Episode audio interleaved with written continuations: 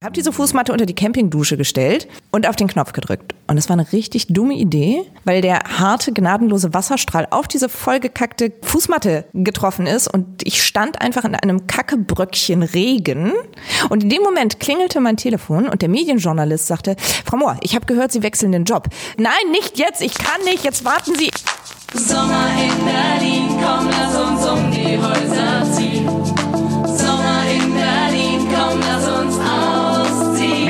erste Reise.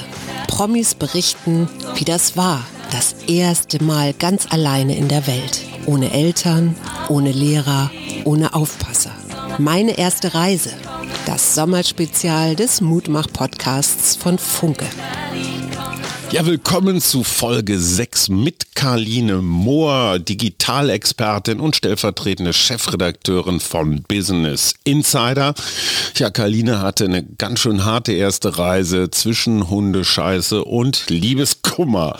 Meine erste Reise, das ist das Sommerspezial vom Mutmach-Podcast von Funke. Jeden Tag erzählen Prominente, wie das war, das erste Mal so ganz alleine in der weiten Welt. Wir hatten schon Benno Fürmann, den Schauspieler, die Autorin Lea Streisand, Biddy-Präsident Siegfried Rußwurm, die Journalistin Düsen Tekal und gestern unseren Kultmulti Mickey Beisenherz. Und wer kommt noch? Unter anderem Thomas Baumann vom RBB, Anja Görz, die Krimi-Autorin, Michael Hahntjes, der Verleger, Dunja Hayali, Moderatorin, Tristan Hawks, der Trendforscher, Aline van Drateln, Kolumnistin und Influencerin, Marco Buschmann, Bundesjustizminister, Lou die Influencerin oder Peter Wittkamp, der Gag-Autor.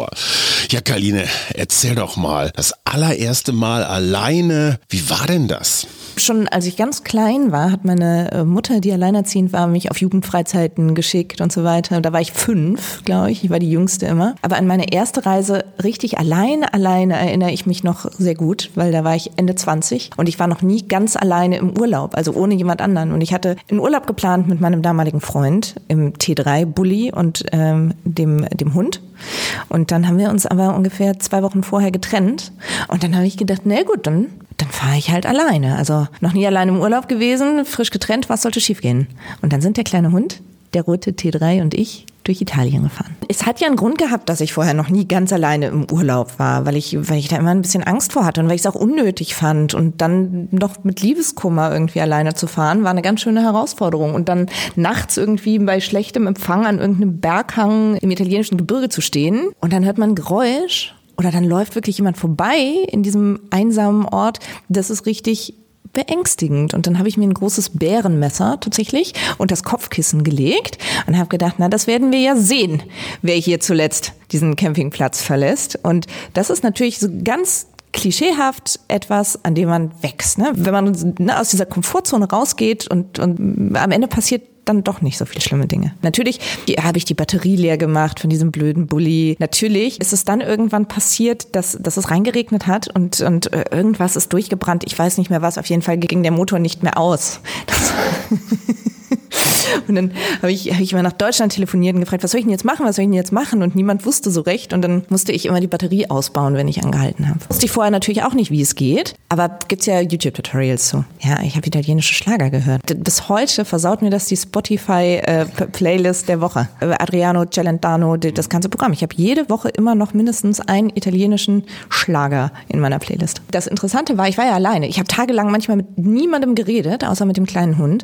Ähm, und dadurch, dass man, dass ich mich den ganzen Tag mit diesem Liebeskummer beschäftigt habe, ist die Verarbeitung dessen dann auch einfach so wie auf Fast Forward abgelaufen. Ne? Also ich habe im rasenden Tempo die klassischen Stadien durchgemacht von ähm, Wut, Verdrängung, traurig sein und als ich zurückkam nach äh, vier Wochen war ich dann eigentlich wieder ganz heiter. Äh, meine Lieblingsgeschichte von dieser Reise ist, dass ich äh, kurz vorher meinen Job auch noch gekündigt hatte und ähm, das war noch nicht öffentlich. Ich bin damals vom Spiegel weggegangen. Äh, dann fand das aber während meiner Reise ein Medienjournalist heraus.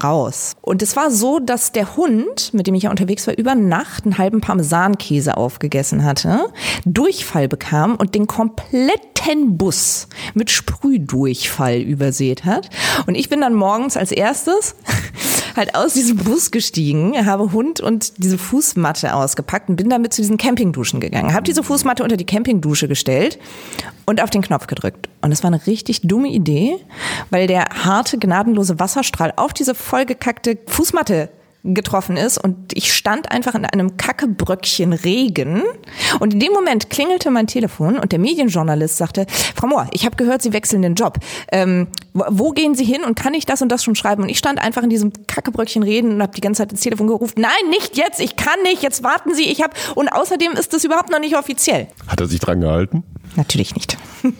Ja, ganz herzlichen Dank, liebe Karline Mohr. Was haben wir gelernt? So kommen italienische Schlager in die Playlists und so arbeiten Medienjournalisten. Ganz herzlichen Dank dafür. Ja, und morgen, da hören wir die Geschichte von Thomas Baumann, Ex-ARD-Chefredakteur, jetzt zuständig für die Talkformate im RBB. Und Thomas Baumann berichtet, wie er als noch nicht mal 16-Jähriger in die Terrorfahndung in München geraten ist und wer ihn wieder rausgehauen hat. Viel Spaß und bis dahin.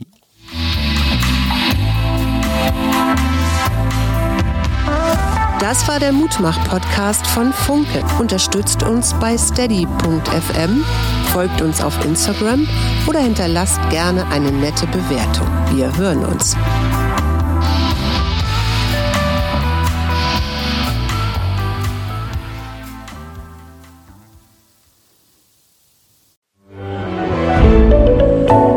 Podcast von Funke.